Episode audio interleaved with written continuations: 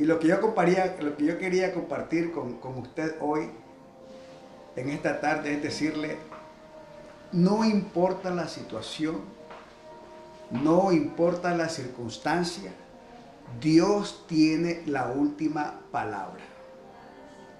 Dígale a la persona que, que tiene a su lado, al que está enfermo, al que está luchando, al que está bajo un gran desafío, dígale, ¿sabes qué?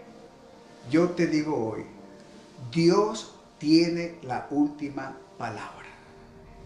Y es muy importante que entendamos qué significa que Dios tiene la última palabra. Es muy importante que entendamos qué es la palabra. Recuerde que San Juan nos dice que la palabra es Cristo, que en el principio era el verbo, en el principio era la palabra, y la palabra era Dios, y la palabra era con Dios. Entonces cuando nosotros decimos, tengo una palabra, estamos diciendo, tengo a Cristo, tengo su poder, tengo su espíritu. Y lo que nos va a sostener en este tiempo es tener una palabra. La palabra es la esencia de la vida. Mire lo que dice el libro de San Juan, capítulo 6, versículo 63. El espíritu es el que da vida. La carne para nada aprovecha. Las palabras que yo os he hablado son espíritu y son vida. Lo que necesitamos para avanzar en este tiempo. Lo que necesitamos es para resistir en este tiempo. Es una palabra del espíritu. Que la vida verdadera está en la palabra del espíritu. Que si no hemos tenido la vida que, que Dios planeó, si las cosas no han salido como anhelamos, como deseamos, entonces tenemos que revisar nuestra comunión con la palabra, nuestra comunión con el Espíritu Santo.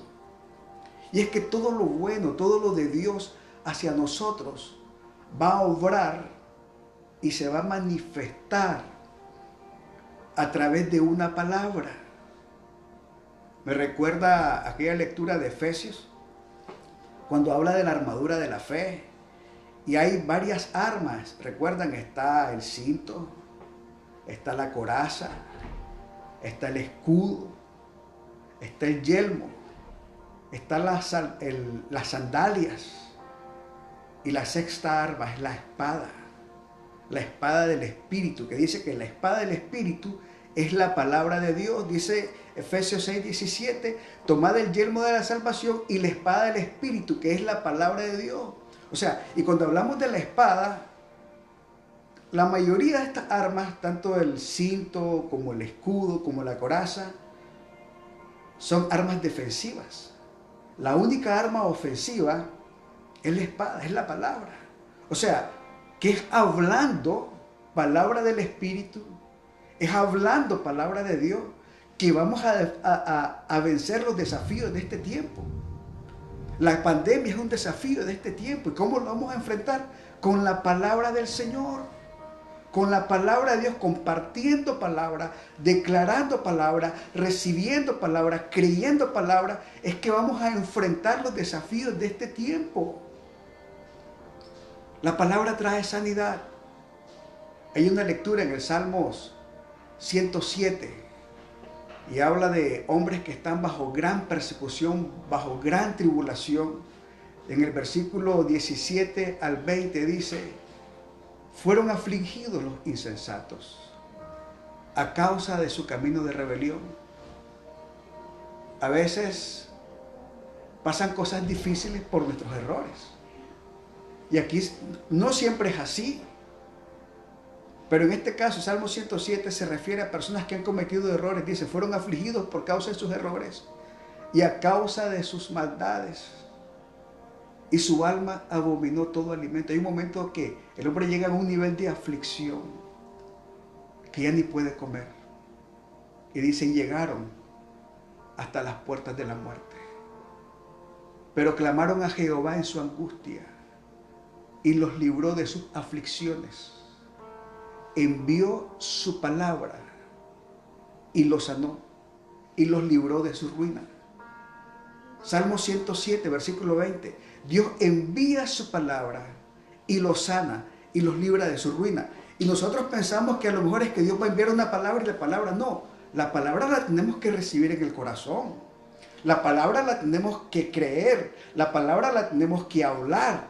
Y cuando nosotros entendemos el proceso de la palabra, que la recibo, que la creo y que la hablo, entonces interviene el poder de Dios y nos libra de la ruina. Es la palabra la que nos va a librar de la aflicción. Es la palabra la que nos va a librar del dolor, de la enfermedad, a través de una palabra, de su espíritu. Y entonces teniendo esto, que la palabra es el espíritu de Dios, que la palabra es el poder de Dios, yo quiero traer otro concepto Dice la palabra del Señor que Él es el alfa y el omega. Que la palabra es el alfa y la omega. En Apocalipsis, capítulo 21, versículos 5 al 6, dice, y el que estaba sentado en el trono dijo, he aquí yo hago nuevas todas las cosas. Y me dijo, escribe porque estas palabras son fieles y verdaderas. Quiero poner un contexto de esto. El apóstol Juan tiene una visión. Dios lo traslada a los cielos y está frente al trono. Y el que está sentado le dice, escribe estas palabras porque son fieles y verdaderas. Son palabras fieles y verdaderas. La palabra de Dios es una palabra fiel y verdadera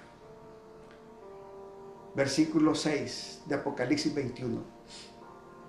Y me dijo, hecho está, yo soy el alfa y la omega, el principio y el fin. Al que tuviera sed, yo le daré gratuitamente de la fuente del agua de la vida. Esta es una palabra fiel y verdadera. Jesús, el verbo, la palabra es el principio y el fin. Él es el alfa y la omega. Él es antes del principio. Él es después del final. Cuando dice alfa y omega, es que en el alfabeto griego la palabra alfa es la, es la primera letra y la palabra omega es la última letra. Y lo que está diciendo es, yo soy el inicio de todas las cosas. Yo soy el final de todas las cosas. Antes del inicio, solamente la palabra. Después del final, solamente la palabra. Antes de Dios no hay nada. Antes de Dios ninguno. Después de Dios no habrá ninguno. Esto significa que antes de la palabra solamente hay palabra. Y después de la palabra solo hay palabra. Que nuestro nacimiento no fue nuestro inicio. Y que, y que la muerte no es el final que antes del nacimiento estaba la palabra.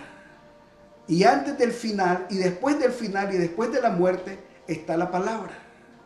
Que la palabra permanece para siempre. Por eso es que necesitamos entender hoy el poder de la palabra en nuestra vida, porque la palabra permanece para siempre. Todas las circunstancias son temporales. El COVID la pandemia es temporal, nada es permanente. Lo único que tiene poder de permanencia es la palabra. Cuando yo recibo la palabra, la eternidad de la palabra se establece dentro de nosotros. Y allí es donde nosotros necesitamos entender esto para sostenernos en la palabra. Porque nuestra vida no depende de las circunstancias del momento. Nuestra vida no depende de los acontecimientos. No podemos darle poder de vida a las situaciones que estamos viviendo. Nuestra vida depende de la palabra de Dios. Entonces, en estos momentos es muy importante cuidar la palabra, cuidar la comunión con el Espíritu, porque en la palabra está la esperanza, en la palabra está la sanidad, en la palabra está la libertad. No nos podemos sostener en este tiempo sin una palabra. No nos podemos sostener en este tiempo sin el Espíritu.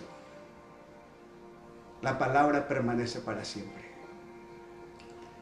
Dice Isaías 48, séquese la hierba, marchítese la flor, mas la palabra del Dios nuestro permanece para siempre.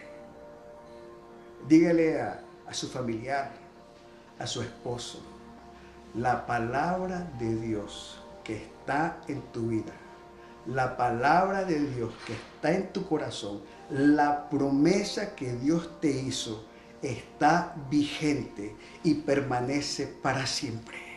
Y lo que Dios decretó para tu vida, que aún no se ha cumplido, se tiene que cumplir. El Señor cumplirá tu propósito en tu vida.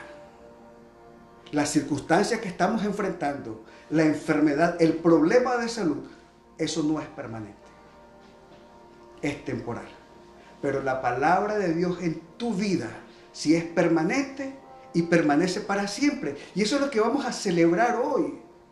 Eso es lo que vamos a entender hoy, eso es lo que vamos a aprender hoy, la eternidad y la permanencia de la palabra en nosotros. Aunque hayan condiciones adversas, aunque hayan situaciones graves, el poder de la palabra permanece en nosotros. Yo quiero compartir una historia acerca de un hombre que su vida fue restaurada a través del poder de la palabra. En la Biblia lo conocemos esta historia como la muerte de Lázaro, pero a mí me gusta llamarla la resurrección de Lázaro. En el libro de San Juan, capítulo 11, está la historia de Lázaro, un amigo de Jesús que había fallecido. Y vamos a ir leyendo porciones de esta palabra, porque cualquier Lázaro que esté en su casa, cualquier Lázaro que esté en su corazón, cualquier Lázaro que esté en su hogar, cuando recibe la visitación de Jesucristo, se tiene que levantar. Y vamos a creer el poder de la palabra que restaura, que tiene poder de resurrección. Vaya conmigo al libro de Juan, capítulo 11, versículo 1 al 6. Estaba entonces enfermo uno llamado Lázaro, de Betania, la aldea de María y de Marta, su hermana. María, cuyo hermano Lázaro estaba enfermo, fue la que ungió al Señor con perfume y le ungió los pies con sus cabellos. Enviaron pues las hermanas para decir a Jesús, Señor, he aquí el que ama, está enfermo. Oyéndolo Jesús dijo, esta enfermedad no es para muerte, sino para gloria de Dios, para que el Hijo de Dios sea glorificado por ella. Y amaba Jesús a Marta, a su hermana y a Lázaro. Cuando oyó pues que estaba enfermo, se quedó dos días más en el lugar donde estaba. Mire qué interesante. A veces pareciera que Dios es indiferente a nuestra situación, porque estas hermanas mandan a decir, mi hermano está enfermo, está grave. Y Jesús dice, esta enfermedad no es para muerte. Y se va para otro lado. Ellos ven una respuesta indiferente a una situación de gravedad.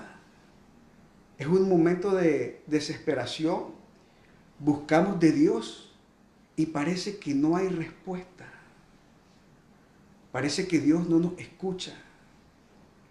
Y entonces, no sé, nosotros pongámonos en el lugar de las hermanas de Lázaro y tuviéramos en la época de Jesús, tuviéramos un hijo en el hospital y le decimos, nuestro hijo está grave. Y Jesús dice, no, esa enfermedad no es para muerte. Y se va para otro lado. ¿Cómo nos hubiéramos sentido? Nos hubiéramos sentido defraudados por Jesús. Porque no llega. Y entonces, ¿qué pasa? A veces entramos en esa temporada, decimos, Señor, te necesito, pero sentimos que no nos escucha, sentimos que Dios no nos contesta. Y entonces hay un momento que decimos, no sé, puede ser que yo tenga algo malo, puede ser que yo hay algo que no he entendido, puede ser que mi fe no es suficiente. Y entonces aceptamos ciertas circunstancias dolorosas en la vida y nos acostumbramos a que la respuesta de Dios no llegue. Y hemos, terminamos aceptando situaciones de derrota y de dolor y nos hemos resignado muchas veces por no entender el poder de la palabra. Siguiendo con la lectura en, el libro de San Juan capítulo 11, versículo 17 al 21 dice, vino pues Jesús, Jesús después de dos días fue finalmente a donde estaba Lázaro y dice versículo 17, vino pues Jesús y halló que hacía ya cuatro días que Lázaro estaba en el sepulcro. Betania estaba cerca de Jerusalén, como a 15 estadios. Y muchos de los judíos habían venido a Marta y a María para consolarlas por su hermano. Ya estaba la vela. Ya Lázaro había muerto. Entonces Marta, cuando oyó que Jesús venía, salió a encontrarle, pero María se quedó en casa. Y Marta dijo, Jesús, Señor, si hubiese estado aquí, mi hermano no habría muerto. Y es que, véalo de esta manera, ellos mandan a llamar a Jesús. Mi hermano está grave, Jesús no llega.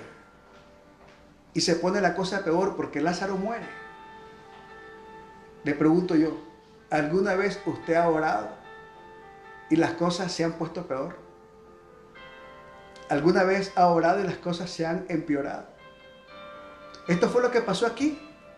Mandaron a buscar a Jesús con el hermano grave. Jesús no llega y el hermano muere. Y entonces Jesús llega cuando ya tenía cuatro días de muerto. Entonces aquí vemos que aparentemente hay una indiferencia de Jesús y además las cosas empeoran. La otra vez escuchaba a un predicador y decía que los saduceos, que era una corriente teológica de la época, ellos decían que el espíritu quedaba en el fallecido aún tres días después de haber muerto. Entonces, por eso es la explicación que Jesús esperó cuatro días. Porque Jesús necesitaba llegar cuando ya Lázaro estaba oficialmente muerto. Que ya no hubiera ninguna duda de que allí ya no había nada que hacer.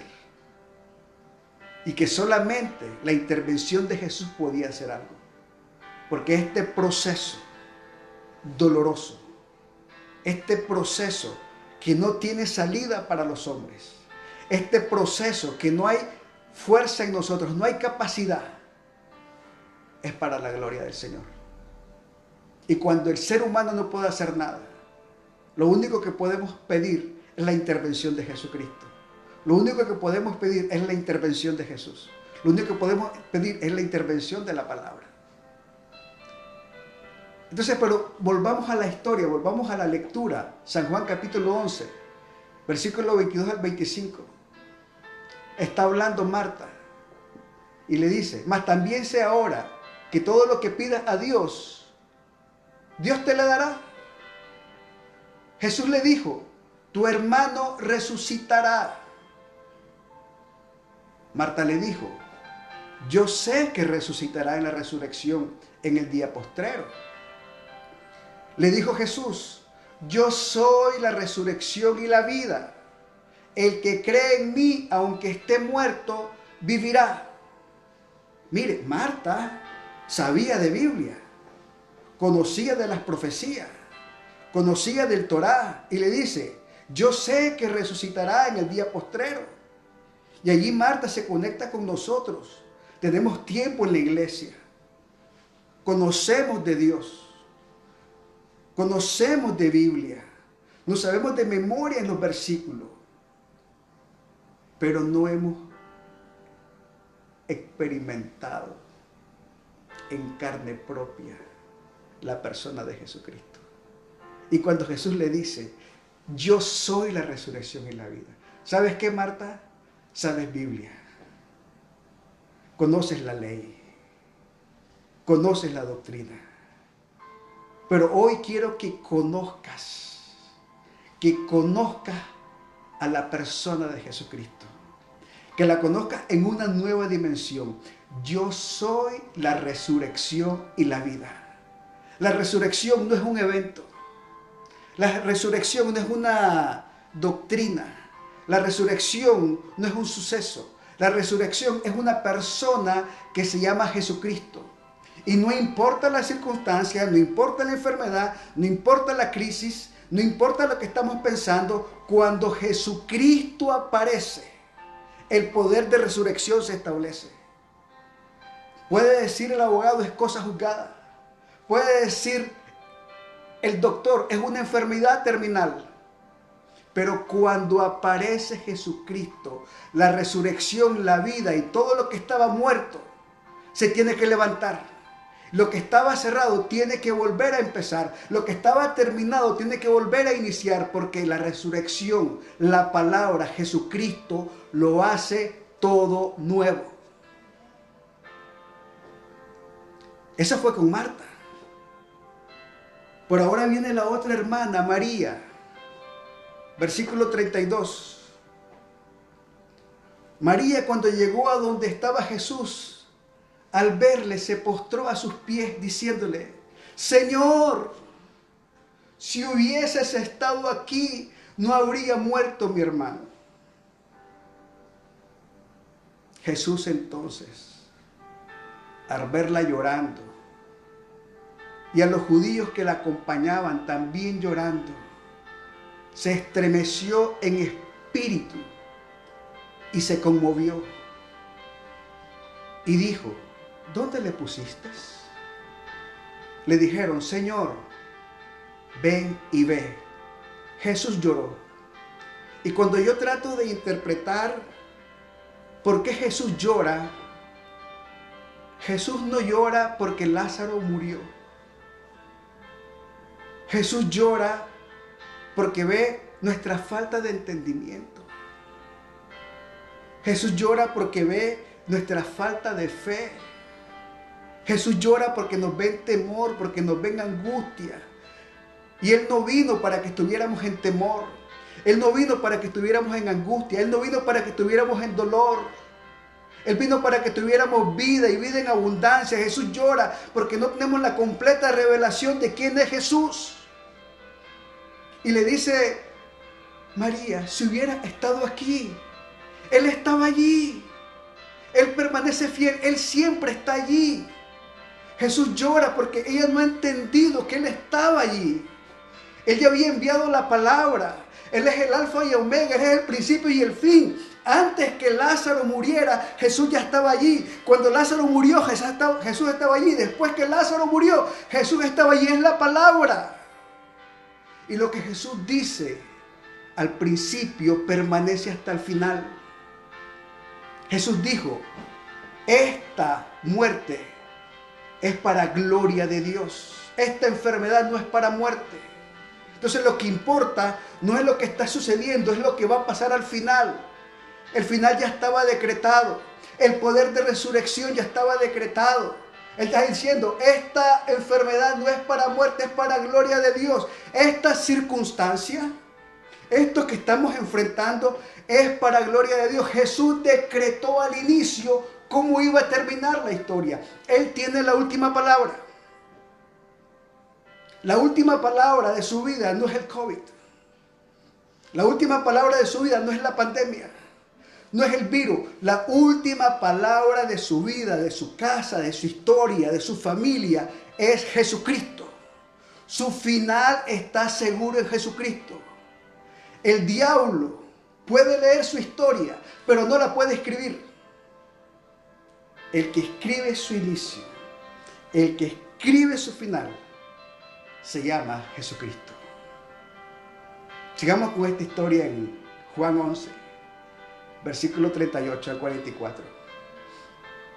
Jesús profundamente conmovido otra vez, vino al sepulcro. Era una cueva y tenía una piedra puesta encima.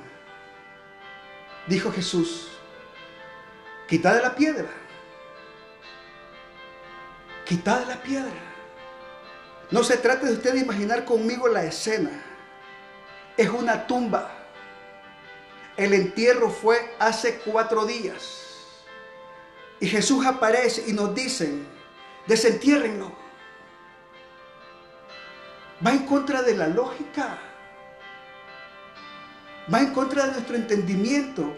Quiten la piedra. Entonces Marta le dice, Señor, y he de ya, porque es de cuatro días. Ya no hay nada que hacer. Ya murió.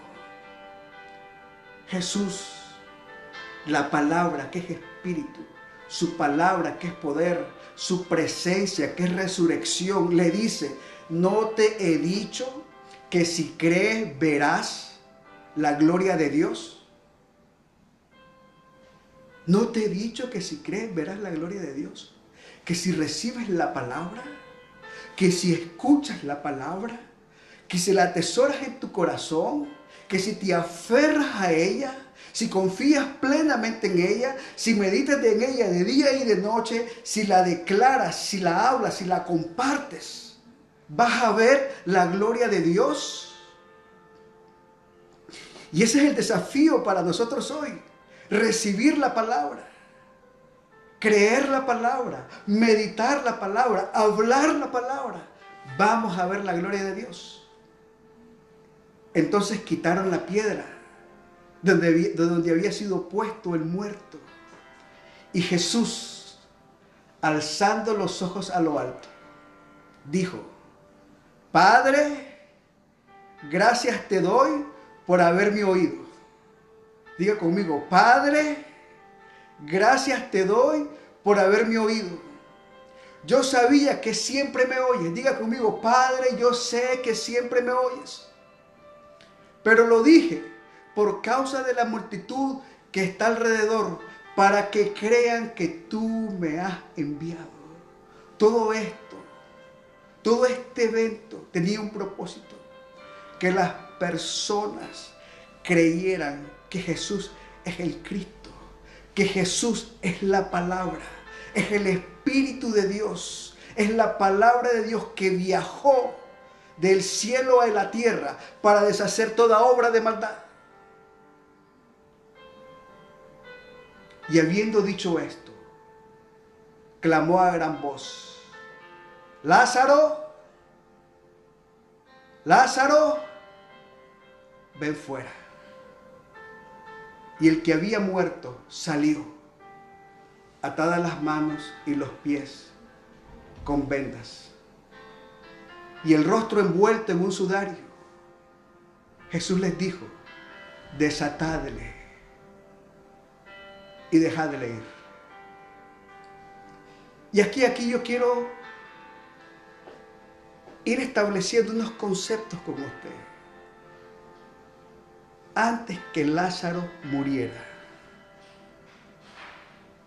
antes que Lázaro falleciera, Jesús había declarado ya una palabra. Esa enfermedad no es para muerte. La última palabra la tiene Jesús. La última palabra no la tiene la enfermedad. Cuando pusieron a Lázaro en la tumba, cuando pusieron a Lázaro en el sepulcro, la palabra, el Espíritu de Dios ya lo estaba esperando. El milagro llegó primero a la tumba que Lázaro. En el mismo instante que Jesús dijo, esta enfermedad no es para muerte, el poder de resurrección se estableció en esa tumba y solamente estaba esperando que llegara el cuerpo de Lázaro para ser levantado. ¿Qué le estoy diciendo? Dios nunca llega tarde. Él siempre llega primero. Su milagro le está esperando. No sé cuál es la dificultad, cuál es el desafío que está enfrentando. Solo estoy diciéndole que Dios, la palabra, su poder, su milagro, su amor, ya le está esperando. Hay un milagro que le está esperando. Él no ha terminado. su palabra, su milagro ya fue decretado. Él tiene la última palabra. Mire lo que dice Isaías 55, capítulo 10 y 11. Porque como desciende de los cielos la lluvia y la nieve, y no vuelve allá, sino que riega la tierra y la hace germinar y producir y da semilla al que siembra y pan al que come. Así será mi palabra que sale de mi boca.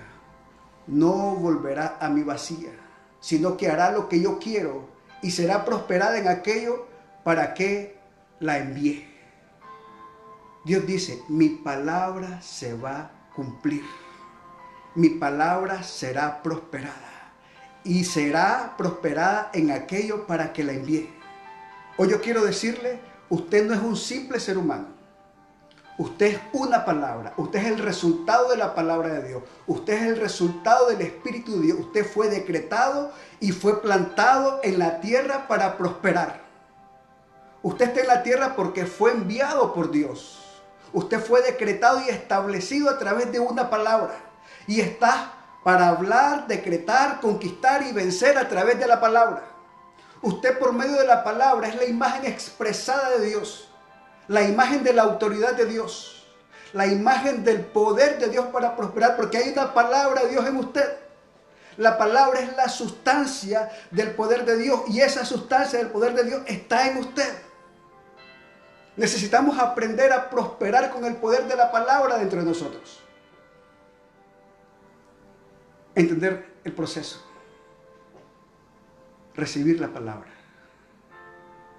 creer la palabra, hablar la palabra, creer que lo que Dios dijo que iba a pasar, tiene que pasar, que lo que Dios te prometió, se tiene que cumplir, que lo que Dios declaró, tiene que acontecer.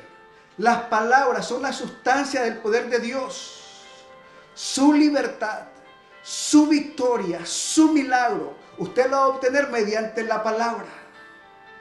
La clave para la liberación, para la sanidad son las palabras. Sus milagros serán desatados por sus palabras. Ponga el poder de Dios en su boca. Hable la palabra. Hable el milagro. Hable fe. Un milagro le está esperando. Diga conmigo, mi milagro ya fue decretado. Mi sanidad ya fue decretada. Mi victoria ya fue decretada. Esta circunstancia que estoy enfrentando no es para muerte, es para gloria de Dios. Mi milagro ya fue decretado y esa piedra se tiene que mover. Diga conmigo, esa piedra se tiene que mover. El poder de resurrección me está esperando. Y como dice 2 Corintios 4:13, creí, por lo tanto hablé. Creí, recibí la palabra, la establecí en mi corazón, creí esa palabra, tengo la certeza, confianza plena en el poder de Dios. Por lo tanto, lo declaro y lo hablo. Mi milagro me está esperando. Dice 2 Corintios 4:13 pero teniendo el mismo espíritu de fe, conforme a lo que está escrito. Creí, por lo cual hablé. Nosotros también creemos, por lo cual también hablamos. Qué bueno ha sido el Señor con nosotros en esta tarde. Su palabra está en nosotros su palabra que trae libertad, su palabra que trae sanidad, su palabra que es poder, su palabra que trae vida. Yo le voy a pedir que a esta hora, ahí donde está, cierre sus ojos y ore conmigo. Padre Celestial, a esta hora venimos delante de ti. Señor, vivimos tiempos desafiantes. Vivimos tiempos difíciles, pero creemos, Señor, que tú estás con nosotros. Creemos que el poder eterno de tu palabra está en nosotros. Y declaramos hoy que tus promesas son fieles y verdaderas. Que nosotros vinimos a este mundo decretados por una palabra. Que venimos a esta tierra, Señor, en el espíritu de la palabra. Que el poder de la palabra esté en nosotros, que la permanencia de la palabra esté en nosotros, que la eternidad de la palabra esté en nosotros, que las circunstancias, que los virus, que las enfermedades, todo es temporal, pero que la permanencia, la eternidad de la palabra en nosotros permanece para siempre, es eterna. Y hoy se activa la eternidad, hoy se activa el poder de permanencia, hoy se activa, Señor, la potencia de la palabra en nuestra vida y en nuestra casa.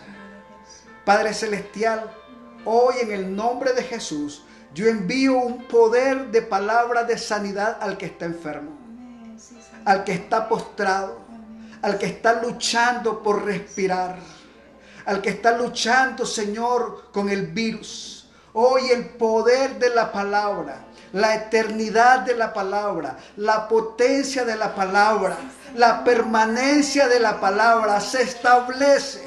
Deshace toda obra de maldad, hace retroceder todo virus, toda enfermedad, todo dolor, toda postración y se establece la sanidad y la luz de la palabra. En el nombre poderoso de Jesús, enviamos la palabra y en el nombre de Jesús ellos son sanos. Gracias Señor. Gracias. Que tu paz que sobrepasa todo entendimiento, tu paz que sobrepasa todo entendimiento, guarde nuestros corazones, guarde nuestras mentes, guarde nuestro espíritu en Cristo Jesús. Padre Celestial, bendice cada hogar que está conectado. Bendice cada familia. Señor, yo levanto mis manos. Que tu espíritu, la potencia de tu espíritu, cubra cada hogar. Que el propósito que tú declaraste para cada uno de ellos se cumplirá. Padre Celestial, yo establezco aquella promesa que está en Jeremías 17:7. Bendito el hombre, bendita la mujer cuya confianza es el Señor porque será como un árbol plantado junto a las corrientes de un río. Y no importa la temporada, no importa la crisis, no importa la pandemia, su hoja estará siempre verde tendrá fruto en todo tiempo, en su mesa siempre habrá pan, en su casa siempre habrá salud, en su casa siempre estará la protección y el favor tuyo, Señor en el nombre de Jesús. Gracias, Señor. Gracias, Señor. Hoy, Padre Celestial, declaramos que tú tienes la última palabra de nuestra historia. Que esta pandemia no tiene poder de permanencia. No tiene la última palabra. Nuestra vida nuestra historia ya fue decretada, ya fue escrita en los cielos y que tú tienes nuestra última página escrita conforme a tu voluntad. Gracias Señor. En el nombre poderoso de Jesús. En el nombre poderoso de Jesús. Amén. Y amén. Padre, te damos gracias en este tiempo por cada familia Oramos por cada matrimonio. Lo ponemos ante tu altar, Padre. La familia es tu diseño, Padre. Nació en tu corazón. Hoy bendecimos cada hogar. Cada hogar, Dios mío. Cada esposo. Cada mamá. Padre, ¿A quién, a quién podemos ir si solo vos, papá, tenés palabras de vida eterna? Solo vos tenés nuestra respuesta. Solo vos tenés la solución. Solo vos podés abrir esa puerta de esperanza cada una de nuestras necesidades, Dios. Porque ya lo estableciste desde el principio, Padre. Y hoy queremos poner a cada familia, Dios, a cada uno de sus niños, Padre. Los bendecimos, los guardamos. Declaramos, Señor, que son los futuros pastores, profetas, evangelistas. Esos niños, Señor, que escogiste.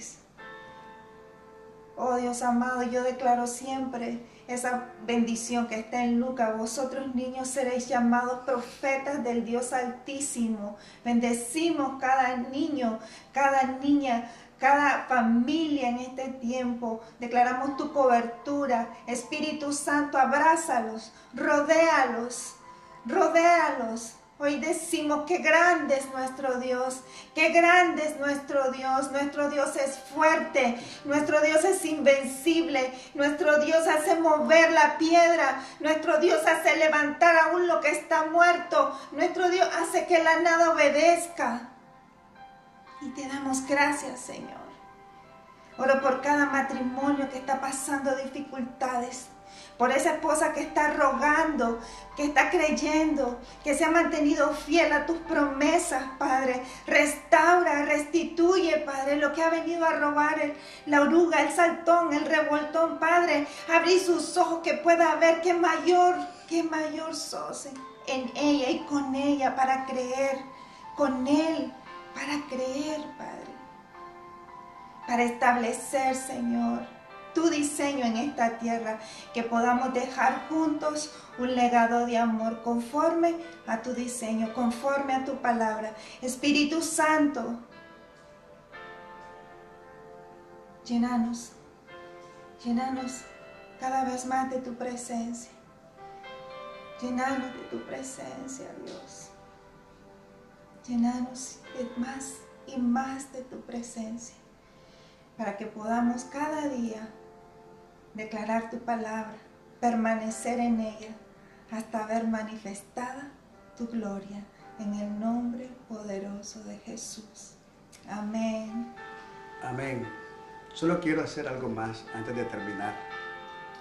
Soy una persona que necesita recibir a Jesús en su corazón o reconciliar con Jesús. Que la palabra se vuelva viva. Amén que la palabra penetre en tu corazón, transforme tu historia. Yo le voy a pedir que tenga esta oración conmigo. Padre, a esta hora reconozco mi necesidad de ti. Te pido perdón por mis pecados. Y te pido que por los méritos de Jesús, por su Espíritu, por el poder de la palabra, por el poder de la sangre de Jesús, por los méritos de Jesucristo. Perdones mi pecado, borres mis faltas, borre mis pecados, mis tropiezos. Te abro mi corazón. Que tu espíritu venga a morar dentro de mí. Tome el control de mi vida. Tome el control de mi historia Hoy tomo esta promesa, de modo que si alguno está en Cristo, nueva criatura es. Las cosas viejas pasaron. He aquí todas son hechas nuevas. Hoy yo declaro que estoy en Cristo. Y que Cristo esté en mí. Que de ahora en adelante, por el poder de Jesús, por los méritos de Jesús, mi vida es una nueva historia. Todo es hecho nuevo.